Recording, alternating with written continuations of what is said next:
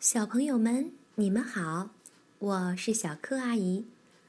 今天开始，我给大家讲托尼·沃尔夫经典作品《森林童话之小树妖》。魔法师藏红花在翻看《精灵宝典》，他突然决定造一只独木船，就像他祖先曾经造过的那种。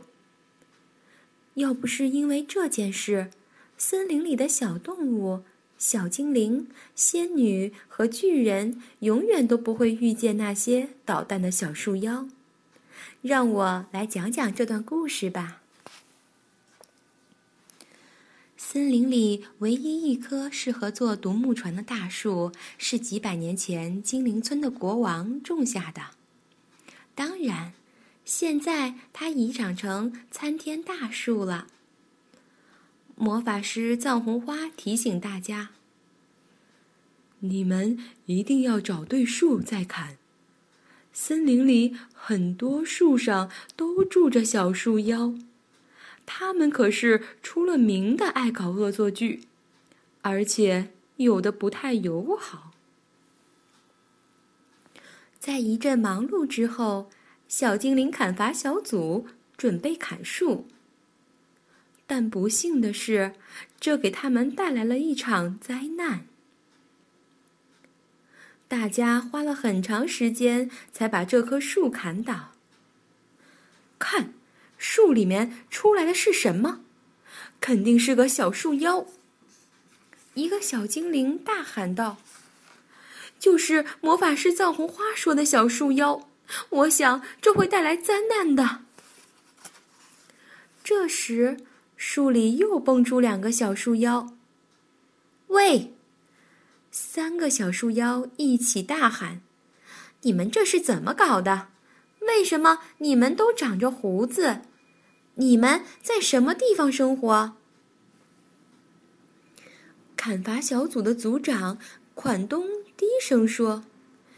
希望只有他们三个。他开始明白为什么魔法师藏红花提醒大家要当心小树妖了。好吧，既然你们砍倒了我们的房子，我们希望你们能带我们回家。小树妖们大声说道：“小树妖们真的很让人烦，在回村的路上，他们就开始捣乱了。”多少年来，他们都待在大树里面，这还是他们第一次有机会出来。而小精灵们还从来没被谁捉弄过，这下他们彻底被激怒了。那天夜里，当小精灵们围坐在篝火旁时，这些新来的小树妖们唱了一首歌来自我介绍：“我是小狐妖。”我能让你打喷嚏，大家都叫我小醋妖。我最喜欢捉弄人。我是小江妖，你们可要小心了。我有一种预感，这些小树妖肯定会带来很多麻烦。魔法师藏红花看着他们古怪的行为，自言自语道：“小精灵们心里非常不安，因为小树妖们决定待在森林里，与小精灵、森林里的小动物、红胡子巨人以及黑仙女在一起。我们可受不了一直被关在树里，我们都无聊了几百年了。”如果你们愿意帮我们建一所新房子，我们可以教你们一些捉弄人的好办法。小精灵们同意了，大家按照小树妖们的要求，帮他们在一棵大树上建起了一所房子。这些图片是小树妖要求在他们的房子里放置的一些东西。森林里的小动物们发现。这些东西都非常有趣。尤其是树妖牌意大利面制作机。他们真想马上就尝尝小树妖做的意大利面。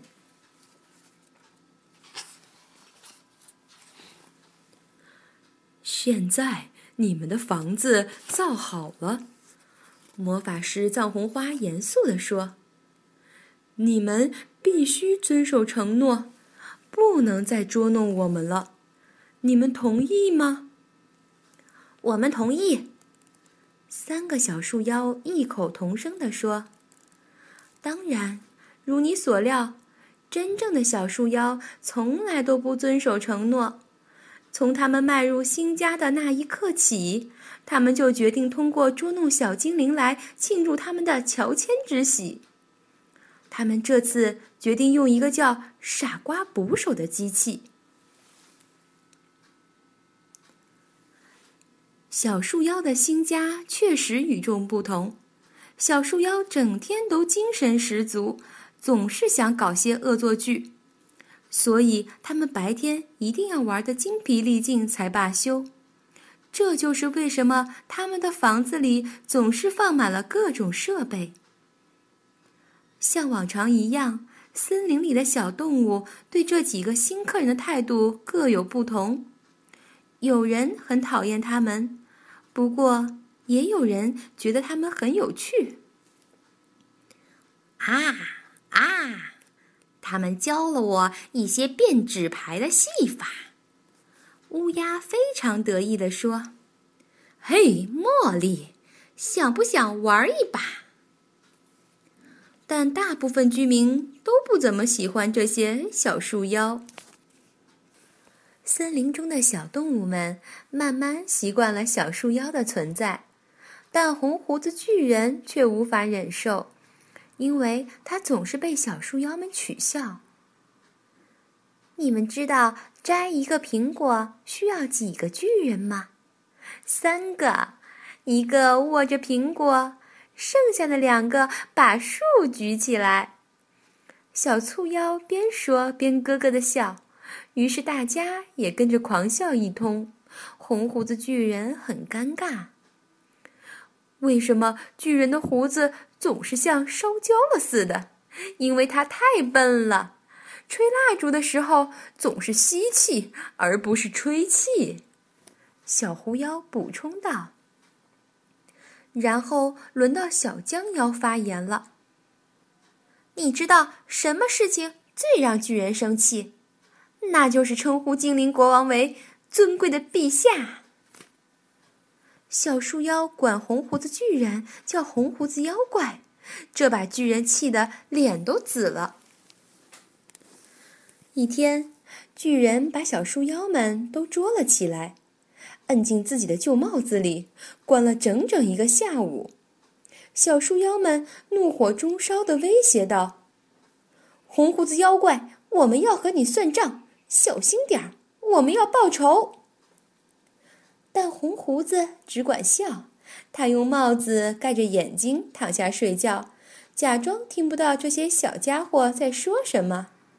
三个小树妖费了好大的劲儿，又挤又推，才从帽子里爬出来。我们要报复，但我们需要小精灵的帮助。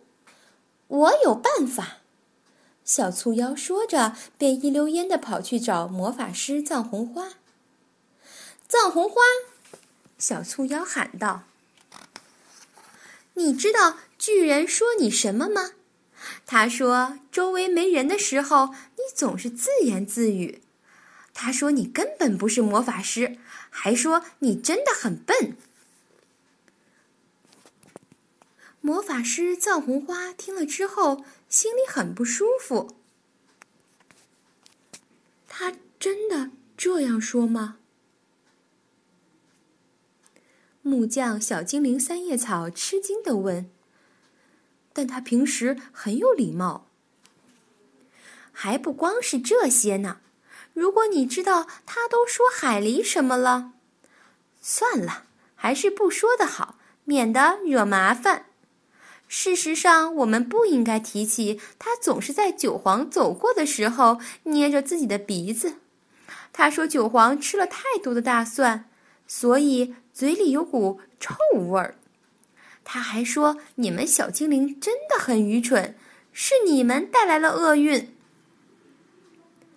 什么？说我们愚蠢。他真的这样说了。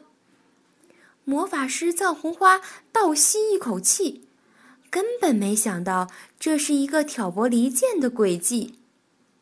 小树妖成功的挑起了小精灵和巨人之间的矛盾，他们又决定继续捉弄巨人。他们趁红胡子睡觉时，把他的胡子拴在了地面的钉子上，然后架起一个弹射器。在上面装上一个湿透了的南瓜，等收到小精灵的信号，南瓜嗖的一下弹向空中，直接撞在了巨人的鼻子上。哎呦！红胡子大叫，他疼得跳了起来。出什么事了？